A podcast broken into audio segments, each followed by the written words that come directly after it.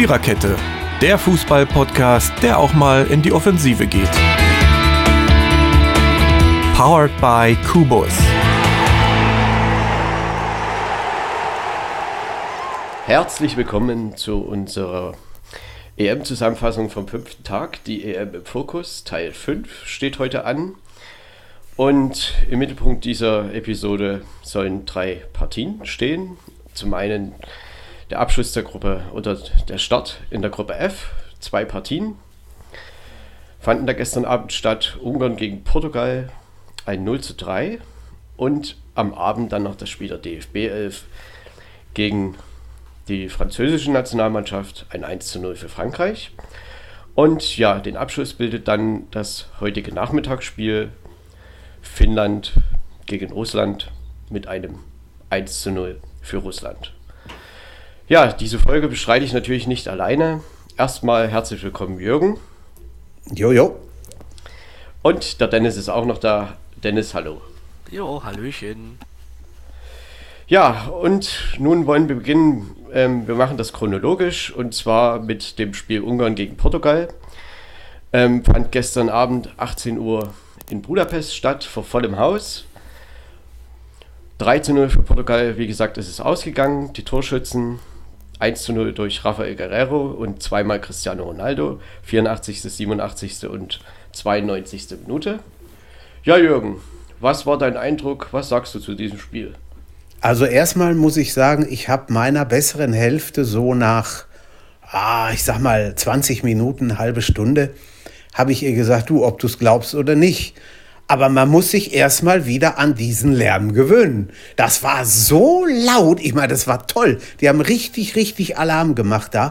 Aber das war so laut. Äh, war, war, war richtig gut. Über 60.000. Und die, die Ungarn haben ja nun auch recht gut mitgespielt eigentlich. Gut, 3-0 ist, ist sicherlich ein Törchen zu hoch. Aber das, ist, das ist, sind halt die Portugiesen. Ne? Man darf sie nie außer Acht lassen und nie unterschätzen. Und sie haben halt Leute drin, die auch in den letzten Minuten noch Spiele gewinnen können. Guerrero, Ronaldo, wie sie alle heißen. Das, sind schon, das ist schon keine schlechte Truppe.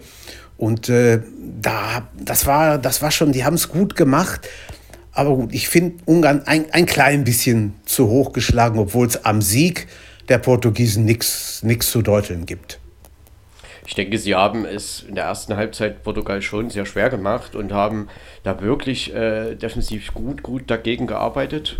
Portugal hatte da gar nicht so viele eigene Chancen. Dennis, was war so dein Eindruck?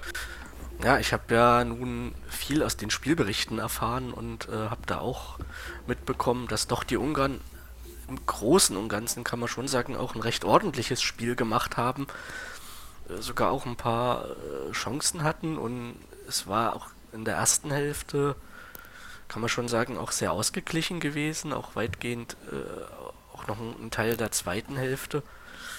Äh, sah es ja auch noch lange nicht so aus, äh, als würde da mal ein Tor fallen und dann, ja, kurz vor Schluss hat dann halt Portugal nochmal alle Kräfte, sag ich mal, mobilisiert und hat dann ja, richtig mit Powerplay dann in den letzten Minuten halt den Dreier eingefahren und das war dann schon nochmal, kann man schon sagen, ein starkes Stück. Äh, Ronaldo ja auch als äh, Zweifach-Torschütze. Der macht halt wirklich richtig äh, krass, zieht er halt sein Ding durch bis zur letzten Minute, hat man ja wieder mal gemerkt. Ja, am Ende hat Ronaldo diese zwei Tore geschossen und die eine große Chance kurz vor der Pause, wo man eigentlich sagen muss, die muss er machen. Warum macht ja. er die nicht? Die lässt er ja, aus. Stimmt, da war ja auch ähm, was. und letztendlich kann man das vielleicht schon als einzige große, große Chance in der ersten Halbzeit für Portugal bezeichnen. Ähm, in der Anfangsphase war vielleicht noch so ein bisschen was, aber ansonsten muss ich sagen, hat das Ungarn schon sehr, sehr ordentlich ähm, verteidigt. Oder Jürgen, das kann ja, man es ist, es, für es, es ist, es ist auch so, es fällt auf, dass bei dieser EM, vielleicht meine ich das auch nur, viele wirklich große, dicke Chancen versemmelt werden, wo du sagst, Mensch, das war eine hundertprozentige, wie du gerade schon gesagt hast, Ronaldo, der hätte ja reinmachen müssen. Ne? Und, und im Spiel Montag Spanien gegen Schweden war es ja auch so, da haben ja auch beide oh, unglaubliche Chancen versemmelt. Also das ist schon, schon, schon krass, finde ich.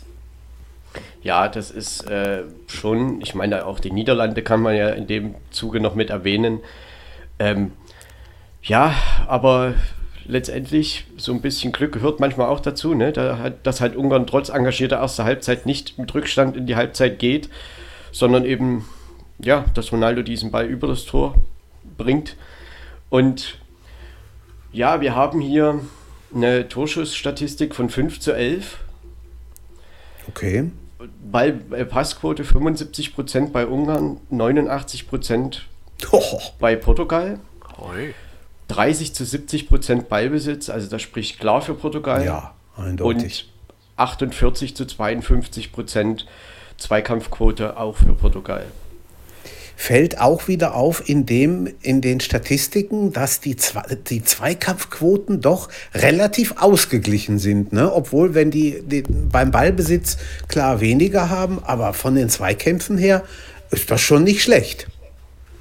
Ja, das kann man so sagen. Ich meine, man könnte jetzt sagen, irgendwoher muss ja dieses äh, gute, ich sag mal, dieses, dieses gute Dagegenhalten der, der, der Ungarn auch kommen. Ähm, und das drückt sich dann eben meistens doch in der Zweikampfquote aus. Ähm, letztendlich, es gab ja auch, ich glaube, das war so nach der ersten Viertelstunde in der zweiten Halbzeit, ähm, war, glaube ich, mal eingeblendet, ein 2 zu 1 Torschussverhältnis für Ungarn in diesen 15 Minuten. Also ich sag mal nach der Pause, die ersten 15 Minuten hatte vielleicht sogar Ungarn die leicht größeren Torchancen und ich will jetzt nicht direkt sagen, da waren sie an einem 1-0 dran, aber es hätte durchaus vielleicht eins fallen können. Und dann ja. wäre das Spiel mal ja, eine ganz andere richtig. Richtung vielleicht gelaufen. Ja, das stimmt. Also muss, muss man gucken, sie spielen ja jetzt gegen Frankreich. Ah, es ist, äh, ich, ich glaube nicht, dass die Franzosen das verlieren werden, aber jedes Spiel läuft auch anders, also muss man sehen. Und die, die Hütte wird wieder voll sein, da kann man von ausgehen. Ja, äh, Frankreich spielt genau, die spielen ja auch in Budapest am Samstag um 15 Uhr. Und ich denke schon, dass die Zuschauer auch einen gewissen Faktor hatten, dass sie ähm, diese ungarische Mannschaft schon nach vorne getrieben haben.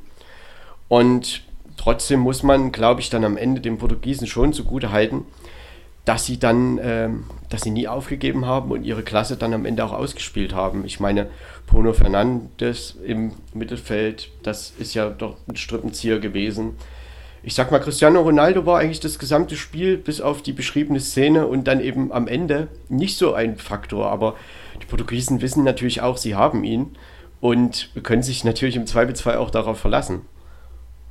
Ja, das ist immer so einer, ne? Den, den siehst du 90 Minuten irgendwo vielleicht einmal und dann haut er die Dinger doch noch rein.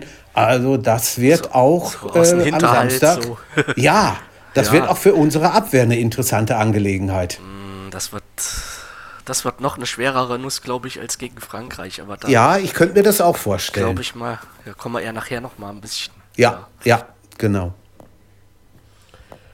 Letztendlich, ja, hat Portugal das, man könnte sagen, im Stile eines, eines ja, Titelverteidigers einfach ja. gewonnen. Ja, ähm, definitiv. Ähm, am Ende war das 3 zu 0 bestimmt ein Tor zu hoch.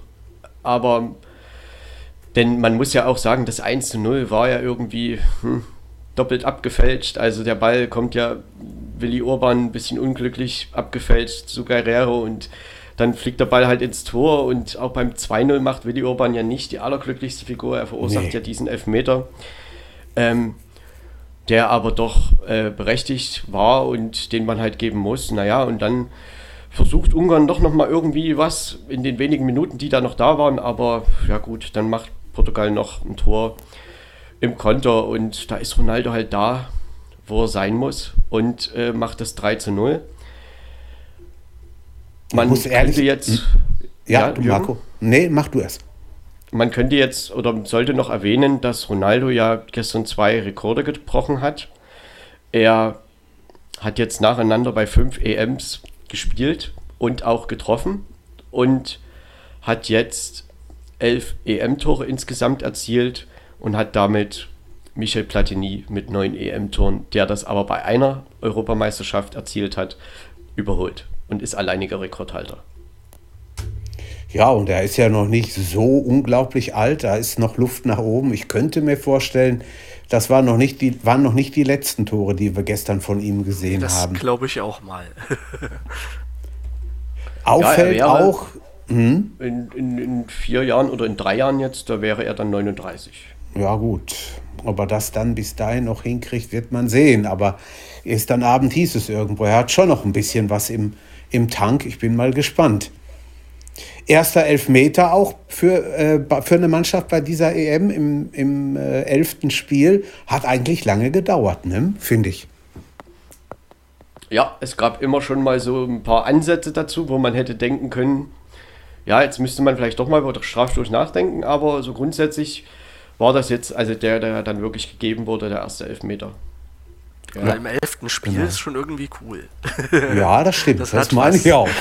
Ja. ja, im zehnten Spiel das erste torlose Remis und ja. im elften Spiel dann der erste Elfmeter. Genau. Ja, ähm, Dennis, hast du noch ein paar Gedanken oder irgendwas zu dem Spiel? Ne, zu dem jetzt eigentlich nicht. Also wüsste ich jetzt nichts. Hat eigentlich Letztendlich alles, ist das ja eine durch. gute, ja, erstmal Ausgangsposition, die Portugal sich hier geschaffen hat. Ja. Ich denke, Ungarn wurde schon äh, ein bisschen unter Wert geschlagen. Ähm, die Niederlage ist ein leicht wenig zu hoch ausgefallen. Nach dem ersten Spieltag ist natürlich nichts entschieden, aber ja, Ungarn steht natürlich jetzt gegen Frankreich eigentlich schon sehr unter Druck und die deutsche Mannschaft, die ja auch mit null Punkten gestartet ist, auch. Und damit sind wir dann beim zweiten Spiel des gestrigen Abends um 21 Uhr im Fing im Münchner, in der Münchner Allianz Arena. Ja, offiziell das französische Team, das deutsche Team, also Frankreich galt hier als Heimmannschaft. Ja. Und Frankreich gewann dieses Spiel, der amtierende Weltmeister, mit 1 zu 0 durch ein Eigentor von Mats Hummels in der 20. Minute. Ja, Dennis, wie hast du dieses Spiel empfunden? Was gibt es dazu aus deiner Sicht zu sagen? Ja, also erstmal auch anfangs hat man, hatte ich schon gemerkt, dass Frankreich definitiv auch mehr Druck gemacht hat. Äh, und dann kam es halt in der 20. Minute auch zu dieser, sag ich mal, blöden Aktion. Klar, bei einem Eigentor ist halt immer ein bisschen auch Pech dabei. Ja, war natürlich erstmal für uns alle, ich habe es ja auch in, in, in der äh, Kneipe verfolgt, auch so ein bisschen eine Schock, äh, kleiner Schock gewesen. Ich glaube, äh, unserer deutschen Mannschaft ging es dann auch so es war halt auch wirklich schwierig für äh, unsere Mannschaft dann das äh, in der ersten äh, Hälfte da auch nochmal ja ein bisschen ja wieder ihren ihren Weg mussten sie erstmal wieder so ein bisschen ihren Weg suchen hatte ich das Gefühl und Frankreich hat halt auch immer wieder gut äh, entgegengesetzt hat halt auch ja, war halt auch immer wieder sehr gut auch in die Zweikämpfe reingegangen, hatte ich den Eindruck. Und dann, ja, die, in der zweiten Halbzeit wurde Deutschland dann, fand ich schon äh, etwas besser, haben auch, äh, hatten ja auch ein paar äh, Chancen gehabt. Also zum Beispiel auch kurz vor Schluss, wo Sané dann auch drin war. Also der hat ja auch mal dann draufgehauen. Gut, es ging halt dann daneben. Äh, aber da hatte Deutschland schon auch ein paar druckvolle Phasen gehabt. Wenn man jetzt die zweite Halbzeit, also die zweite Hälfte hat mir von Deutschland auf alle Fälle besser gefallen. Äh, ja, hat halt leider nicht gereicht. Äh, in, ja, dann haben wir auch noch, sag mal, mal Glück gehabt, dass das zweite Tor ja nicht äh, anerkannt, anerkannt wurde. Es war ja auch abseits gewesen, aber das äh, soll ja auch ganz eine sehr, sehr, sehr knappe Entscheidung gewesen sein. Ja, letztendlich waren es sogar zwei Abseitstore und waren aber beide richtig entschieden, dass es keine Tore waren. Mhm. Ähm, insgesamt würde ich aber sagen, dass eigentlich die deutsche Mannschaft schon fast, kann man, druckvoller angefangen hat als die französische. Also ich fand den Start wirklich gut. Unser DFB 11. Und ja, Jürgen Was, wie hast du so die Situation rund um das Eigentor oder das entscheidende Tor empfunden? Ja, war, war, war unglücklich, muss ich ganz ehrlich sagen. Gut, das ist immer, da, da bist du immer äh, sitzt du immer auf, oder bist immer auf verlorenem Posten, wenn dir sowas passiert. Du denkst, du gehst da rein und du kriegst den Ball vielleicht noch dahin, wo du ihn hinhaben willst. Dann brauchst du ihn nur, äh, ich sag mal, zwei oder drei Zentimeter anders zu treffen, wie du ihn treffen willst. Und dann machst du überhaupt nichts mehr gegen solche Bälle. Du beißt dich da irgendwo in den Hintern hinterher, aber das, das nützt dir ja nichts. Der ist drin und, und da, da machst du halt nichts gegen man kann einfach nur hoffen, und er hat ja auch, finde ich, äh, nach dem Tor irgendwo nicht aufgegeben und schon versucht, da ist ja auch richtig, weiterzumachen und zu tun. Äh, ich hoffe nicht, dass, es, dass er es mit ins nächste Spiel nimmt, aber war halt, war, war unglücklich, ne? muss ich ehrlich sagen, würde ich, würde ich schon meinen. Man könnte jetzt sagen, Hummels trifft gegen Frankreich immer 2014 ja. zum 1 zu 0 und jetzt zum 0 zu 1. Ja, ähm, ja aber dies nur ja. am Rande. Ähm, letztendlich würde ich aber schon sagen, dass das eigentlich, das hat die Klasse von Frankreich gezeigt. Genau ja, dieses Tor. Fälle. Ja. Denn die, also das ist ja entstanden letztendlich aus dem Einwurf und dann gab es eine Richtig. Seitenverlagerung von Paul Pogba und äh, danach schlägt halt Hernandez von Bayern München diese Flanke rein, scharf rein und Hummels fälscht den Ball ab und er geht in den Winkel.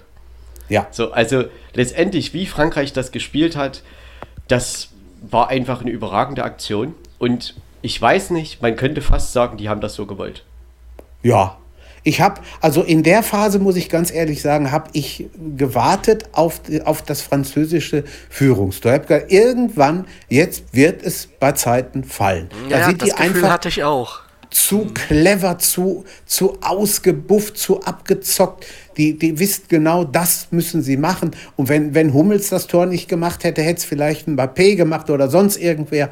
Äh, die, irgendwie hätten die das Teil schon reingekriegt, glaube ich bestimmt. Ja, letztendlich, äh, Rüdiger hat halt Benzema, ich sag mal, verteidigt in dem Moment, hat ihn da rausgezogen. Der war ja auch da in der Nähe. Und letztendlich wäre er aber, glaube ich, nicht am Ball gekommen. Und klar, aber das ist halt eine Sekunde, die da, ja, sag ich mal, diese Entscheidung, wo Hummels diese Entscheidung treffen muss. Und dem, das war halt dann in dem Moment, er berührt den Ball und er geht halt in die falsche Richtung. Ich meine, klar, du hast nur die Möglichkeit bei einer Abwehraktion vorbei oder drüber oder irgendwie.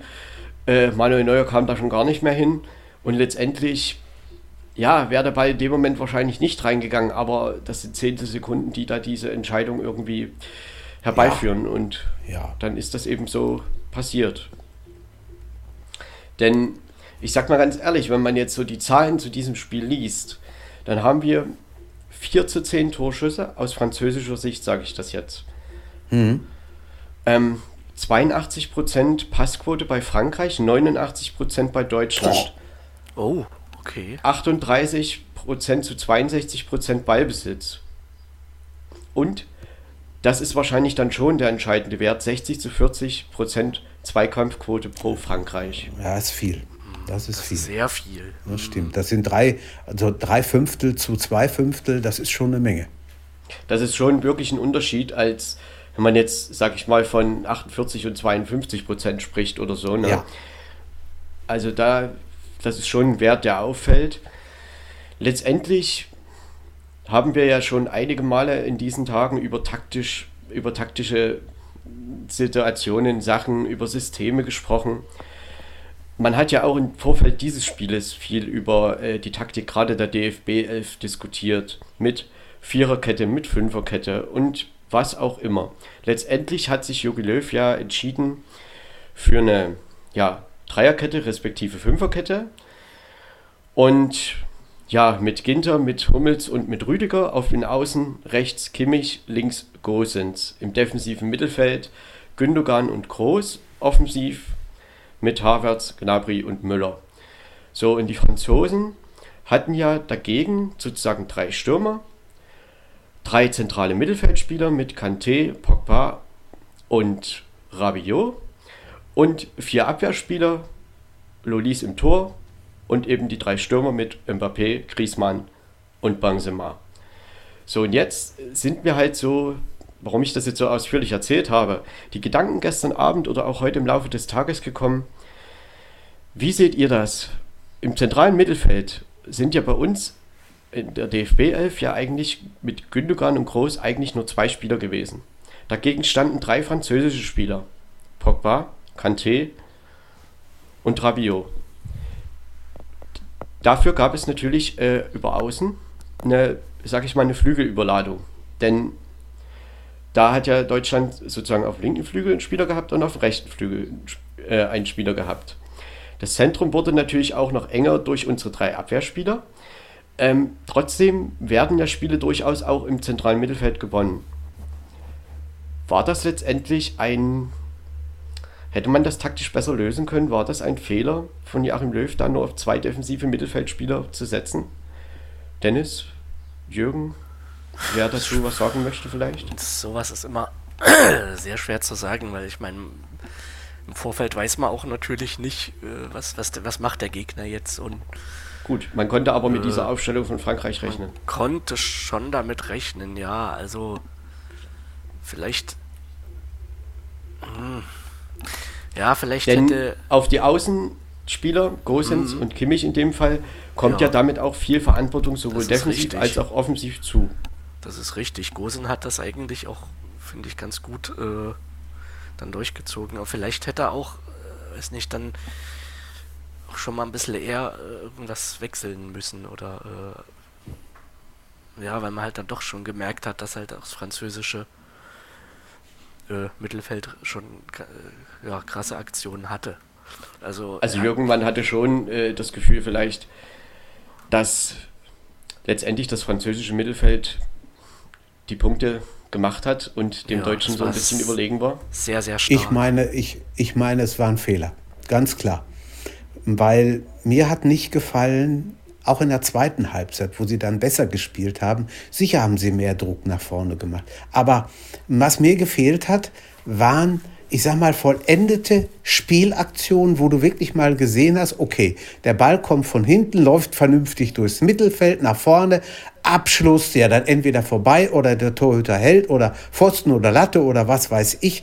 Das hat mir gefehlt, muss ich ganz ehrlich sagen.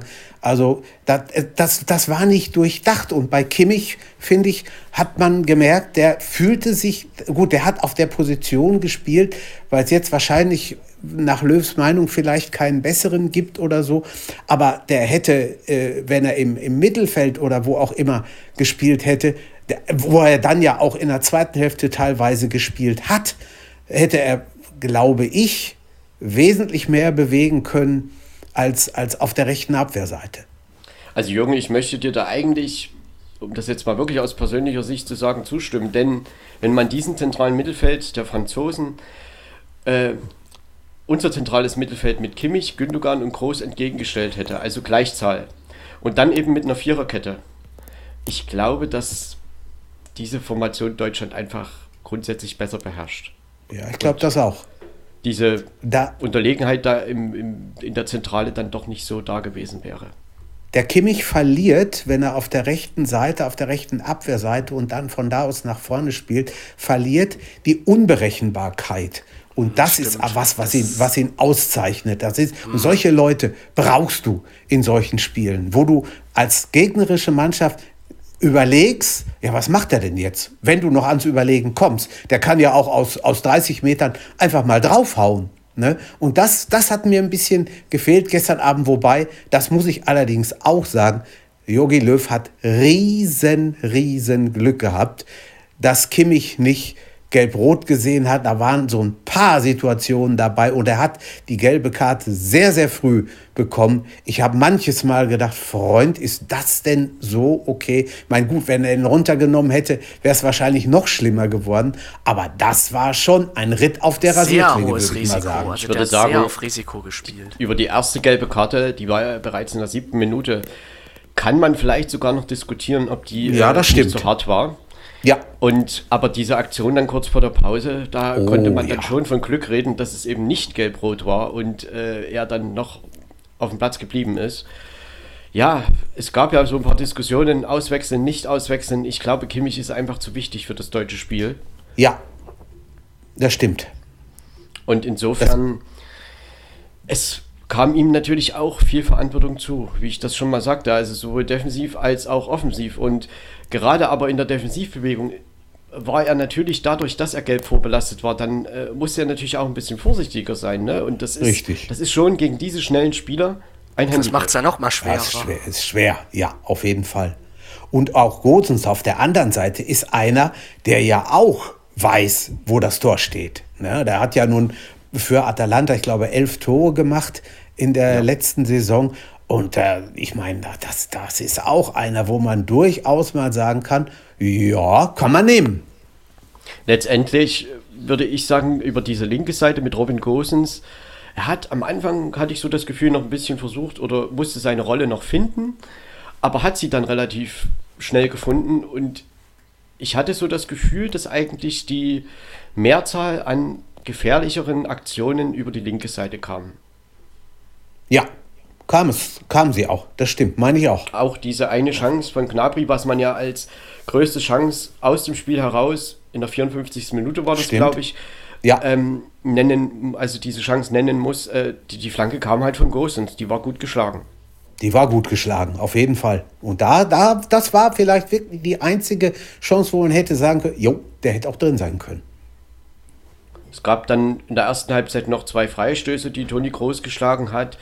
Zweite Halbzeit noch eine Chance von, von Gündogan. Also es waren halt so kleinere Chancen da. Also Deutschland, so direkt, die, die überragend großen Einschusschancen hatte Deutschland nicht. Nee. Das meine ich auch. Das meine ich auch. Schiedsrichter muss man absolut und, und die Linienrichter absolut loben. Beide, wie ihr schon waren gesagt habt, super, beide. Tore abseits richtig entschieden und es war ja wirklich teilweise sehr, sehr eng und trotzdem haben sie recht gehabt. Ah, das war schon Respekt, ziehe ich den Hut vor. Eigentlich allgemein bis jetzt bei der bei der ganzen EM kann man sagen. Also bis jetzt äh, hat man eigentlich immer gute Schiedsrichter. Also lief das sehr Ja, gut. machen ihre, ihre Sache machen gut. ihre Sachen sehr gut bis Meine ich, jetzt. meine also. ich auch, ja. Ja, das, Das- äh, das stimmt. gab jetzt noch nicht irgendwelche gravierenden ähm, Entscheidungen, die man jetzt wirklich da bezeichnen kann, als dass man, dass das gar nicht geht. Auch äh, die Art der Anwendung des Videobeweises und so, das kann man schon in den ersten Tagen als gut bewerten. Ja, das stimmt. Ja, letztendlich, ich hatte das Gefühl, eigentlich das gesamte Spiel lang, denn ich sag mal so rund um die 70. Minute herum, da kam ja dann Frankreich auch wieder ein bisschen mehr auf, wo dann auch das erste Abseitstor fällt, ähm, das zweite fiel ja in der 85. Minute, glaube ich. Ähm, man muss wirklich nochmal sagen, das waren richtige Entscheidungen, auch wenn es sehr, sehr hauchdünn war. Ja, war, war Aber man muss ja diese Entscheidungen oder diese Tore, die fallen ja nicht aus dem Nichts. Also Frankreich kreiert ja dadurch trotzdem irgendwelche Situationen. Und man hatte das Gefühl schon, wenn Frankreich gewollt hätte, hätten sie noch ein bisschen mehr gekonnt und wieder ein bisschen mehr Power geben können. Aber sie haben einfach sich auf, ja, auf die Defensive konzentriert und haben so gesagt, ich meine, Ballbesitz war ja nun mehrfach mehr bei Deutschland, macht ihr mal. So, ja dann auf die Konter gewartet. kam halt, Und- genau, sie haben auf die Konter Ja. gewartet.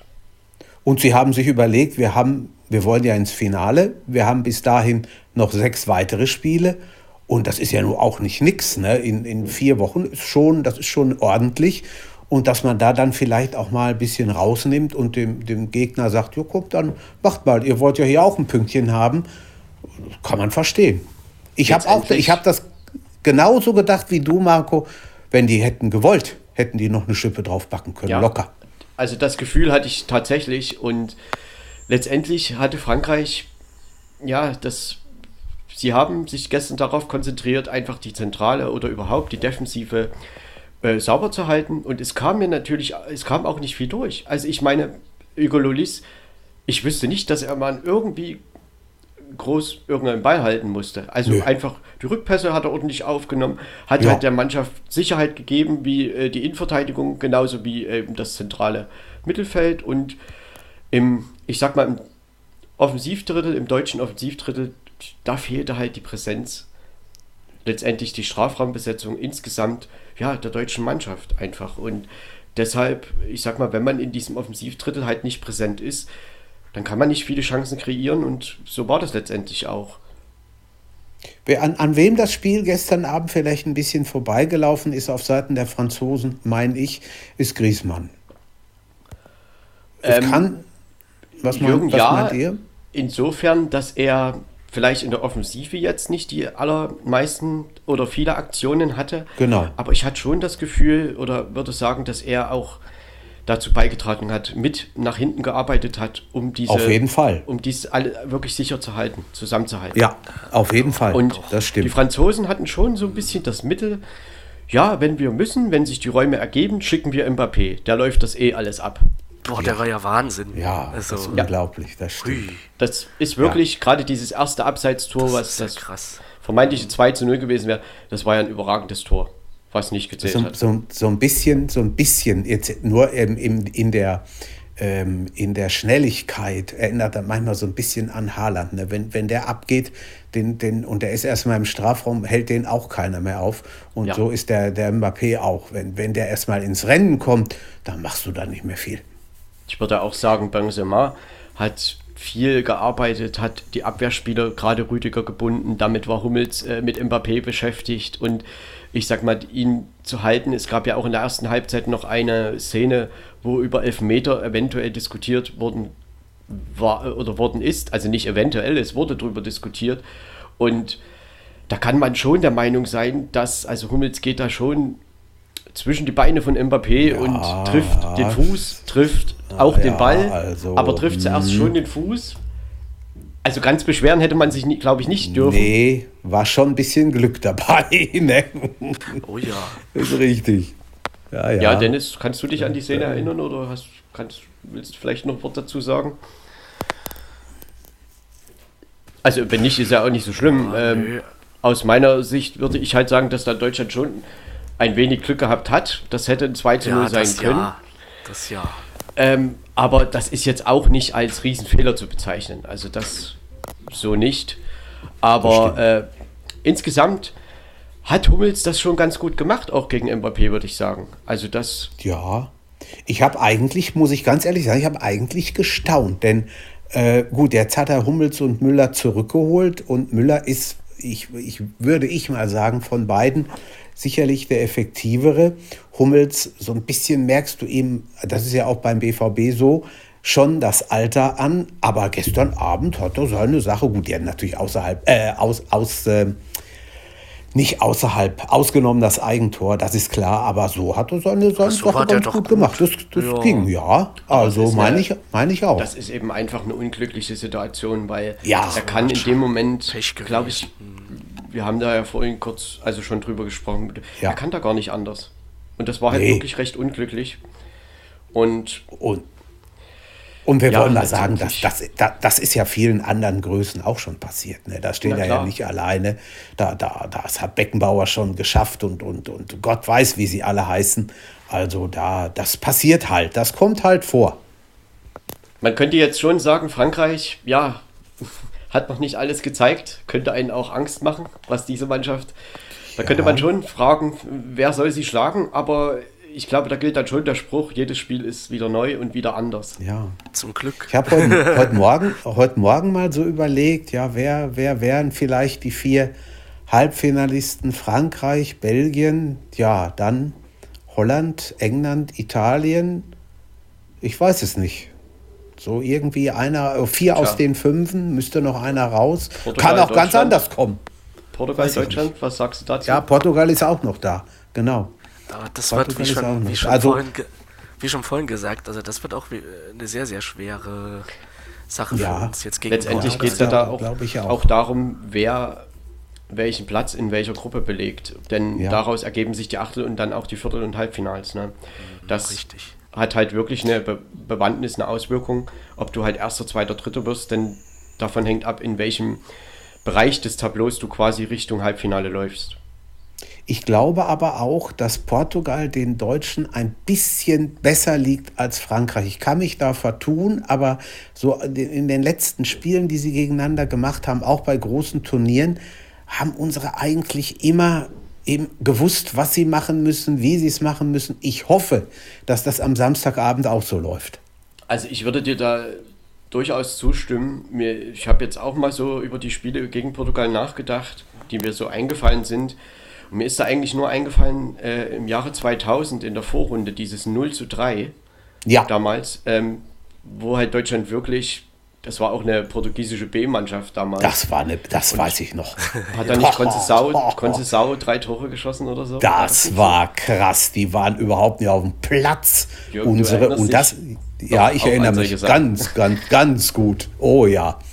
Oh ja, da hat man sowieso, ach komm, die sind durch, B-Mannschaft, das schaffen sie mit links und drei Bier im Bauch. Ja, von wegen. Ganz, ganz schlimm.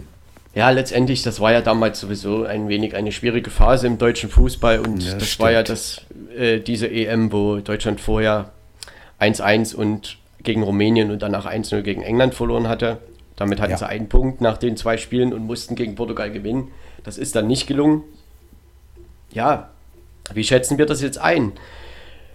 Muss man oder man muss jetzt ja eigentlich oder sollte ja gegen Portugal jetzt auch gewinnen, ne? Oder Ja, klar reicht nominell vielleicht auch ein Unentschieden. Ja, aber darauf sich ja. zu stützen wäre nicht gut. Also ich glaube schon, dass die wissen, nee. wo, wo der Hase jetzt läuft und werden dann schon noch äh, sich werden definitiv kämpfen. Also glaube ich mal schon. Weil, Sie, Ja, aber, Sie- aber Dennis, ich sag mal, kämpfen, gekämpft haben sie gestern auch. ja, das ist richtig. Aber äh, ich glaube schon, dass sie das jetzt auch schon noch ein bisschen vielleicht auch noch mal so ein Ansporn, dass sie dann halt äh, das anders oder ja noch ein bisschen tak- ja, auch für, für einen Löw, dass es vielleicht auch taktisch ein bisschen anders durchzieht. Sie haben Ich glaube, wieder dass den er schon Vor darüber nachdenkt, ja. Das ist Sie richtig. haben wieder den Vorteil, dass sie wissen, was sie machen müssen. Ne? Weil die, die Ungarn und die Franzosen spielen erst und dann wissen sie genau, so und so ist es ausgegangen. Letztendlich und das müssen, Wissen sie das, das jetzt müssen schon, wir jetzt ne? da raus. Weil ja, eigentlich, ja, ja, ja, sicher. ja. ja, Jürgen. ja, ich meine, wenn, wenn, wenn, wenn das auch verloren geht, äh, dann, dann wird es wirklich schwer. Dann wird es ganz, ganz bitter, denn dann hast du es, dann, dann auf jeden Fall musst du, das ist ja keine Frage, dann das letzte Spiel gewinnen. Aber selbst mit drei Punkten, ob du dann noch als, als viertbester Dritter unter die letzten 16 kommst, äh, möchte ich zumindest mal bezweifeln. Ne? Naja, Portugal hat es 2016 geschafft mit dreimal Unentschieden. Ja, Es ist nicht ausgeschlossen, aber das es kann ist richtig. Es kann auch schief gehen. Ja. Ja, Jürgen, ich meine, es gab ja heute die Diskussion so den ganzen Tag über, war das jetzt ein guter Auftritt der DFB 11 oder kein guter Auftritt der DFB 11?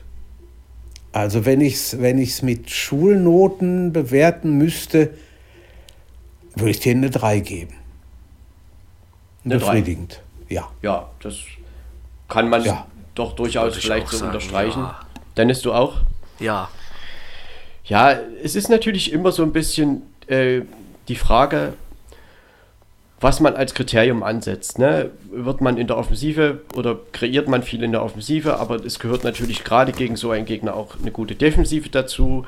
Die war ja durchaus bei Deutschland auch gegeben und in der Offensive, ja, gegen diese massive Mannschaft oder diese auch taktisch gut geschulte Mannschaft wie die Franzosen, ist das halt einfach schwer, da irgendwas zu kreieren. Aber ähm, wie ist das? Was meint ihr zu dem Offensivpersonal? Havertz hat ja nun gespielt, Gnabry, Müller, Sané, Werner kam später. Äh, Kevin Volland wurde auch noch eingewechselt für Robin Gosens, aber wurde ja auf die linke Seite gestellt. Er ist ja eigentlich ein Stoßstürmer. Äh, wie würdet ihr das sehen? Also hat man sich in der Offensive für das falsche Personal entschieden oder es ist halt immer wieder so ein Für und Wider, oder? Tja, nach gestern Abend, da bleibt mir leider nichts anderes übrig, als, als Ja zu sagen. Aber man, das ist natürlich auch leicht äh, gesagt. Goretzka hat nicht gespielt, er war nicht dabei. Musiala und, und du auch kannst nat ja, und du kannst natürlich so eine Sturmformation auch völlig anders äh, aufstellen. Dann können sie noch miserabler, nicht miserabel nicht, aber können sie noch schlechter spielen. Das weiß man alles nicht. Ne? Da, da, du, du, das ist so. Du kannst da einen reinsetzen, der macht in einem Spiel drei Tore. Aber ich weiß nicht, es ist, einfach ist das nicht. Also wenn ich, die glaube, anderen Mannschaften so gesehen habe, ich weiß Ich glaube, dass die französische Mannschaft schon sehr kompakt gestanden hat und da es auch Sané, Werner sicherlich nicht so leicht gehabt hätten. Also das würde ich, vielleicht hätte man das Element mit, ja, mit Kevin Volland einfach früher nochmal hätte versuchen können, also dass man da wirklich ihn als Stoßstürmer da mal reinwirft, kurz vor Schluss. Ähm, man hat ihn halt, wie gesagt, als Linksaußen gebracht, aber da waren ja eh nur noch drei, vier, fünf Minuten zu spielen und insofern ja. hatte das dann natürlich sowieso keinen Effekt mehr groß und ich glaube, dass aber taktisch und auch vom Personal her äh, Jogi Löw zum Samstag hin, auch wenn man, die Portugiesen sind natürlich eine andere Mannschaft, ähm, ja, er wird drüber nachdenken und er wird vielleicht die Mannschaft sogar in einem anderen System in das Spiel schicken. Ja, ich, ich hoffe schon, muss ich ehrlich. Ich meine, ich hoffe es auch. Bei ihm weiß man es mehr als so. mehr als verlieren geht ja nicht. Ne? Gut, dann dann hast du vielleicht im letzten Spiel immer noch die Chance, weiß man nicht, keine Ahnung. Aber äh, ich weiß nicht, also ich, ich glaube, dass Deutschland am Samstag das Spiel auch mehr bestimmen wird, als sie es als gestern Abend geschafft haben. Ich, ich, ich wünsche es mir, ob es so kommt. Wir, wir, sind ja alle keine Hellseher. Ne? Ja, es wird interessant werden, wer von Portugal und Deutschland nun den Ballbesitz fordert. Eigentlich ja. sind es beides Ballbesitzmannschaften und jetzt kommt es halt darauf an, wer wird die aktivere Mannschaft mit Ball. Und ich denke, dass das schon Deutschland sein muss, denn sie sind ja auch mehr am Zugzwang. Ja, könnte ich mir auch vorstellen. So, und diese Möglichkeiten auch offensiv, die sind, glaube ich, schon gegeben. Ähm, die Portugiesen werden natürlich erstmal darauf, ja, sich stürzen und erstmal dafür sorgen, dass sie erstmal einen Punkt mitnehmen. Ja, ja, mit vier Punkten dürfte man durch sein. Das und letztes Spiel, gut, letztes Spiel gegen, gegen Frankreich, dann, man muss sehen. Man muss sehen, was da wird. Bin gespannt. Ja, das wird sehr interessant wird und sehr wird interessant, natürlich genau. noch ein paar Diskussionen in die nächsten drei Tage hervorrufen und auch gerade die Aufstellung, also das war ja im Vorfeld so erwartet worden, vielleicht auch nicht äh, zu Unrecht so erwartet worden, aber im Nachhinein haben sich da vielleicht schon ein paar Fragezeichen ergeben und ähm, Joachim Löw möchte ja auch, dass diese EM erfolgreich wird. Und insofern ja. wird er alles dafür tun, dass es so ist. Davon Absolut. würde ich schon ausgehen. Das glaube ich auch, ja. Was mir ja. aufgefallen ist nach dem Spiel, ich habe selten einen Trainer gesehen, der so schnell am Mikrofon war, hinterher wie Didier Deschamps aus Frankreich. Das war so fix. Äh, unglaublich. Hier wartest du manchmal auch Viertelstunde oder so oder 20 Minuten. Die hatten den nur gut. Ich meine, wenn er 1-0 gewinnt, kannst du das natürlich auch tun. Ne? Ist ja keine Frage. Aber es ging wirklich sehr, sehr schnell, finde ich. Ja, der war sehr schnell da und ich glaube, er war schon auch froh, dass dieses äh, schwierige Spiel, ich denke, das muss man ja auch mal aus französischer Sicht sehen, ja, dass sie das so gut bestritten haben und letztendlich auch gewonnen haben. Und ja. man kann ja Frankreich auch wirklich eine gute Leistung bescheinigen. Offensiv auf je, auf war da bestimmt Fall. noch ein bisschen mehr möglich, obwohl ja. sie waren halt irgendwie immer latent gefährlich äh, und defensiv haben sie es einfach überragend gemacht. Stimmt. Ja, da würde ich denken, heute hat ja nun, oder ja, begann die zweite Runde, der zweite Spieltag der Vorrunde. Und ja, das begann in der Gruppe B mit einem Spiel in St. Petersburg. Finnland war zu Gast gegen Russland und die Russen haben 1 zu 0 gewonnen durch ein Tor von Miranchuk in der 45. Minute oder ja, 45 plus zweiten Minute. Ja, Dennis, hast du dieses Spiel gesehen und was sagst du dazu? Hm, gesehen habe ich das ganze Spiel jetzt leider nicht. Äh, ich habe nur eigentlich das Tor mitbekommen. Ja. Äh, das ist ja schon mal was wert. ja, wenn hab jetzt, bin jetzt auch noch nicht so dazu gekommen, äh, da einen Bericht oder irgendwas zu, zu äh, lesen von dem Spiel. Jürgen, äh, ähm, aber mir kam es sehr. Hast du zu dem Spiel, hast du das? Also 1-0 ist jetzt eigentlich nicht ja. gerade viel, sage ich mal so. Also äh, es klingt sehr ich hab, aus. Ich habe geglichen, schätze ich jetzt mal. Ich habe ich hab das Spiel verfolgt und äh, ich hätte eigentlich sofort irgendwie solch Drohbrief an den finnischen Trainer schicken sollen, denn ich habe mir ein, ich, ich schneide ja viel mit und nehme ja viel auf und ich habe mir einen Wolf gesucht nach irgendeiner russischen, russischen Fernsehstation, die das Spiel übertragen hätte. Ich habe nichts gefunden, was natürlich dazu geführt hat, dass ich das 1-0, das vermeintliche für die Finnen, in der zweiten Minute fast nicht mitgekriegt hätte. Aber da habe ich dann doch noch schnell genug reagiert. Da wusste ich natürlich noch nicht, dass es dann aus, aus Abseitsgründen nicht anerkannt wurde. Ah ja, das war wirklich Dusel hoch 10, was ich da gehabt habe. Nein, aber es geht ja hier nicht drum, was ich wie eingestellt habe, sondern was auf dem Platz passiert ist. Ich finde, die Finnen haben sich äh, schon recht achtbar geschlagen. Gut, die Russen mussten gewinnen. Da gibt es ja nun mal gar kein Vertun. Nach dem 0-3 am Samstag gegen Belgien. Ähm, ja, es, es war irgendwo, finde ich, kein so flüssiges Spiel. Ähm, ich weiß es nicht, aber die Finnen hätten auch durchaus, es hätte durchaus auch unentschieden ausgehen können, würde ich sagen. Also ich würde denken, die Finnen haben schon echt gut angefangen und das ja. 1 zu 0, vermeintliche 1 zu 0 war ein schöner Angriff und letztendlich war es halt knapp abseits. Das war eine richtige Aber Entscheidung. Hallo. Ja. Und ja, da haben die Finnen gezeigt, dass man eben auch offensiv so ein bisschen was kann. Und es kamen am Anfang viele Bälle auf Poyampalo und da würde ich sagen, so in den ersten 25, 30 Minuten war Finnland schon optisch überlegen. Ja, würde ich auch sagen. Dann hat aber Russland das äh, mehr und mehr in den Griff gekriegt. Und bevor wir jetzt ja zu dem Tor noch was sagen, gab es ja noch einen interessante, interessanten Fakt in der Aufstellung der russischen Mannschaft. Tscherchesow hat einen Torwartwechsel vorgenommen. Stimmt. Ja, für Junin stand nun Safenov im Tor. Äh, erstes Spiel, ja, der Keeper von Dynamo Moskau, jetzt der Keeper von, nee, im ersten Spiel, ja, jetzt von äh, Krasnodar, der Keeper, genau, jetzt bin ich wieder hier. Und letztendlich, ja, macht man ja so eine Maßnahme nicht einfach so. Also ich glaube, dass das schon irgendwie, wenn man jetzt die Leistung dann heute bewerten möchte, zum Erfolg geführt hat. Also ich denke, dass der Keeper heute doch recht sicher gewirkt hat, aber das war sicherlich auch eine heikle Situation.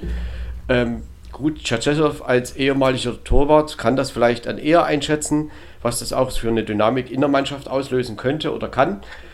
Ähm, er hat es sich gewagt und letztendlich ja, hat seinen Kasten sauber gehalten. Ja, und hat auch gut gespielt und, und viele haben sich gefragt, was ist denn wohl, warum wechselt er denn aus? Gut, ich meine, das ist ja nun auch, das muss man mal überlegen, wenn ein, ein Torhüter drei Stück sich fängt gegen eine andere Mannschaft, dass du dann auch mal ins Überlegen kommst und sagst, Mensch, vielleicht, vielleicht, vielleicht wäre es ja nicht verkehrt, wenn ich den Keeper mal gegen einen anderen wechsle. Vielleicht klappt es ja. Klappt es nicht, ist der Trainer immer der Dumme, keine Frage. Aber klappt es so wie heute, ja, dann hat er alles richtig gemacht. Ne? Also Safonov heißt er jetzt, wird auch mal ja. um das richtig zu ja. stellen. Also junger ähm, Kerl, ne? 22, glaube ich, ja. oder? Das ist richtig. Ja. Ich meine, es gab ja lange die Ära von Akinfeev. Jürgen, Stimmt. du wirst dich erinnern. Ja. Ähm, und jetzt, ja, ist Chachata vielleicht insgesamt noch auf der Suche, aber das innerhalb eines Turniers dann zu wechseln, das finde ich schon erstaunlich. Ja, aber mutig irgendwo. Er hat es gewagt ja. und äh, ich denke, dass der russische Keeper dann heute schon einen recht sicheren Eindruck gemacht hat, denn ich glaube, so ab der 30. Minute hatten die, hatte die russische Mannschaft eigentlich das Spiel im Griff, oder? Würdet ihr mir da zustimmen, ja. Dennis? Ja, finde ich, find ich schon. Dennis, du? Ja, ich glaube auch. Also, sieht zumindest, ja, also ich glaube schon, doch. Finnland hat halt hat auch in der zweiten Halbzeit immer wieder versucht, mhm äh, ihre Tempogegenstöße anzusetzen. Und ähm, trotzdem glaube ich, dass Russland aber insgesamt die leicht mehr Anzahl an Chancen hatte und auch letztendlich die etwas größeren Chancen. Was auch gut war und wichtig war für die Russen, dass Miramczuk, der Torschütze, dass er ihn gebracht hat von Anfang an das hat, das, der ist ja am, am Samstag, hat das ja auch nicht funktioniert. Aber da hat er dann heute doch wohl mal überlegt. Also von der, von der Taktik her scheint er doch irgendwie was drauf zu haben. Ich bin mal gespannt. Jetzt wird das letzte Spiel für die Russen ja entscheiden werden gegen Dänemark. Ganz egal, was morgen passiert zwischen Dänemark und Belgien. Mal sehen, was passiert. Mal sehen, wie es wird. Also, ich bin gespannt. Letztendlich war das nach der Auftaktniederlage der russischen Mannschaft und auch Harmlosigkeit, gerade in der Offensive gegen Belgien, ja. war das heute schon ähm, eine Steigerung auf alle Fälle. Eine Steigerung war es. Es war natürlich auch ja, ein anderer Gegner. Doch. Aber letztendlich waren es drei Punkte, die Russland erstmal holen musste. Also es war zumindest nicht ganz so schlecht für die Gruppenkonstellation. Und nun hat Russland das gegen Dänemark natürlich in eigener Hand. Richtig. Richtig. So, genau Finnland bleibt auch bei ihren drei Punkten stehen, bei 1 zu 1 Toren. Ja. Und ähm, sind noch lange nicht raus, ne? Auf keinen Fall. Ich meine, sie spielen gegen Belgien das letzte Gruppenspiel und ja, Russland, wie gesagt, gegen Dänemark. Ähm, Russland hat ein Torverhältnis von 1 zu 3, also ähm, ist natürlich dann immer noch hinter Finnland. Aber am dritten Spieltag wird sich diese Gruppe entscheiden und egal wie dieses Spiel morgen um 18 Uhr ausgeht zwischen Belgien und Dänemark. Ja, die Karten werden auf jeden Fall nochmal gemischt. Kann sehr interessant werden. Wir haben hier eine Torschussbilanz von 11 zu 14 pro oh. Russland. Okay. Die Passquote 81 Prozent bei Finnland, 83 Prozent bei Russland.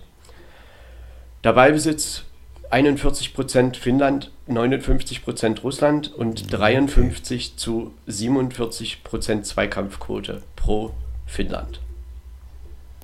Also ich kann mich an Zeiten erinnern, da hat der finnische Fußball, ja, ich sag mal, drittklassig, viertklassig in Europa irgendwo rumgekrebst. Und jetzt haben die gegen, gegen Russland, äh, was war das, 81 Prozent äh, ähm, Passquote, ja. Passquote. Pass, Passquote. Das ist schon unglaublich, ne? Also, das ist schon wahr. Kein das wert. Wahnsinn, ja. Ich bin echt mal gespannt, wie die sich so weiter schlagen. ja. Bin ich echt gespannt ja. drauf auf die Finnen. Schön. Naja, ich Schön. meine, diese drei Punkte aus dem ersten Spiel sind natürlich ein Fund, mit dem sie ähm, durch diese Vorrunde gehen können. Und damit hat man natürlich die Chance, auch im letzten Spiel noch direkt, also das selbst auch zu regeln. Ganz Und sicher.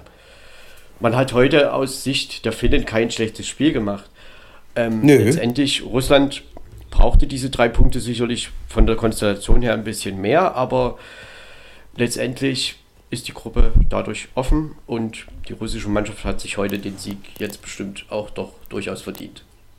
Genau, sehe ich genauso. Ja, und somit ähm, begann jetzt, also wie gesagt, der zweite Spieltag der Vorrunde. Heute Abend geht das weiter mit Gruppe A. Jetzt gerade angepfiffen um 18 Uhr die Türkei gegen Wales. Die Türkei steht auch schon ein bisschen unter Druck nach ihrer 0 zu 3 Auftaktniederlage in Italien und Wales nach einem 1 zu 1 gegen die Schweiz. Mal sehen, wie schwer die Waliser es den, den Türken heute machen können ja, und machen werden. Bin mal gespannt. Mhm. Ich auch. Ja, und am Abend dann das zweite Spiel in der Gruppe A. Italien empfängt die Schweiz. Also wenn die Schweiz nicht die Hosen voll hat und wirklich sagt, wir können hier, und wenn es auch nur ein Unentschieden ist, aber wir können hier was erreichen, dann kann das ein ganz, ganz interessantes Spiel werden.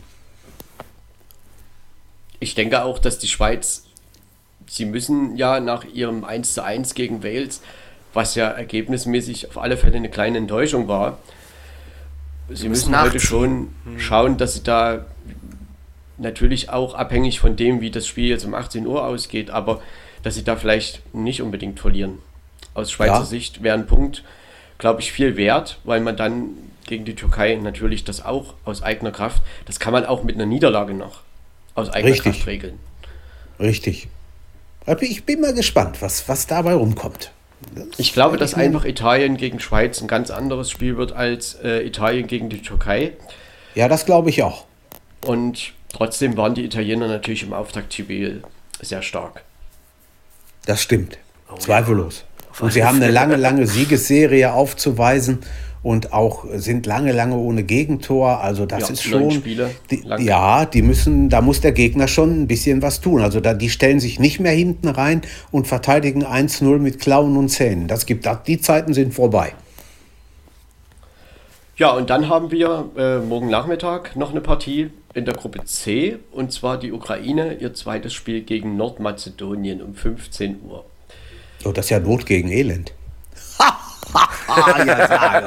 Ja, ich sag mal, eigentlich Ei, ei, Ukraine hat ja in den Niederlanden durchaus dagegen gehalten. Ja, Und sicher. Sie müssen natürlich nach Das- der Niederlage, sind beides Verlierer des ersten Ja, Spieltages ist und insofern richtig, kommt die Brisanz des Spiels schon allein daraus, aus der Tabellenkonstellation. Das, wär, das war auch von mir eher sehr, sehr, sehr flapsig gemeint. Das Das, muss ich ich mir auch dazu sagen. Ne? Nein, Ja, um Entschuldigung. Ja, Das, man wird sehen, ab- was, was bei rumkommt. abzuschließen. Wir haben ja jetzt jede Ja. Mannschaft einmal gesehen. Ja, Jürgen, Dennis, was hattet ihr so für einen Eindruck? Welche Mannschaften, ganz so kurz dazu, haben euch beeindruckt oder haben jetzt vielleicht irgendwie was Besonderes gemacht, was ihr nicht äh, vermutet hättet oder vielleicht noch mal zwei, drei Sätze irgendwie zu dem Geschehen bisher. Dennis? Also ich muss sagen, mich hat Wales schon äh, auch irgendwo beeindruckt, gerade durch das 1-1. Äh, war so ein bisschen auch so ein Überraschungseffekt, fand ich. Und ich bin echt mal gespannt, was sie heute, ja, wie sie sich heute äh, weiter schlagen. Ob sie so ein bisschen daran anknüpfen können. Vielleicht, äh, ja, wer weiß. Kann ja auch passieren, vielleicht gewinnen sie sogar heute. Also. Gab es noch eine andere Mannschaft, die dich irgendwie in irgendeinem Fakt beeindruckt hat? Jürgen und du, so äh, auf die hast du irgendwelche Gedanken? Ja, ich, ich, ich habe ja meine schon eigentlich aufgezählt, eben mit, mit Frankreich, Belgien, Holland, ähm, Ja, Holland und Italien auf alle Fälle. Italien, genau, England mit Abstrichen. Äh, das Portugal, wenn du die noch dazu nehmen willst, aber dann ist es auch gut. Also 6 von 24. Aber ich bin sehr gespannt, wie das nach dem zweiten Spieltag in den Gruppen aussieht. Ich kann mir nicht vorstellen, dass die sechs Mannschaften auch wieder ähm, gewinnen und da durchmarschieren. Außerdem sind unsere Freunde aus Spanien noch da, die ja auch ein bisschen was tun müssen. Also das wird schon eine interessante zweite, ein inter- interessanter zweiter Spieltag in den gesamten Gruppen. Glaube Da ich bin auch. Ich fest Ich von denke, man dann, da merkt man dann auch äh, dann schon eher, wer ja, Ich denke, dass der erste Spieltag schon hier und da auch ein bisschen noch von Taktik, von Defensive geprägt war. Ja. Und jetzt am zweiten Spieltag sind ja aber manche Mannschaften schon ein bisschen unter Zugzwang. Und jetzt entscheiden sich ja so gewisse Richtungen auch in der Gruppe schon. Man kann theoretisch ja auch schon ausscheiden. Also die Konstellation Ja. gibt es ja durchaus. Äh, und jeder will sich natürlich die Chance irgendwie erhalten Richtung Achtelfinale. Und dann geht natürlich auch der Kampf letztendlich los um die vier besten Gruppen Dritten. Und Richtig. da ist jeder Punkt, jedes Tor kann am Ende entscheidend sein. Und deshalb wird vielleicht der zweite Spieltag in der Hinsicht noch auch doch durchaus interessanter, weil manche Mannschaften einfach jetzt doch ein bisschen mehr müssen als am Anfang. Denn am Anfang nimmt man vielleicht doch lieber einen Punkt als keinen. Ja, wir haben nichts dagegen, ne? Ich denke doch, ja. Das Ja. wenn es spannend bleibt. Genau. Das, das wird es.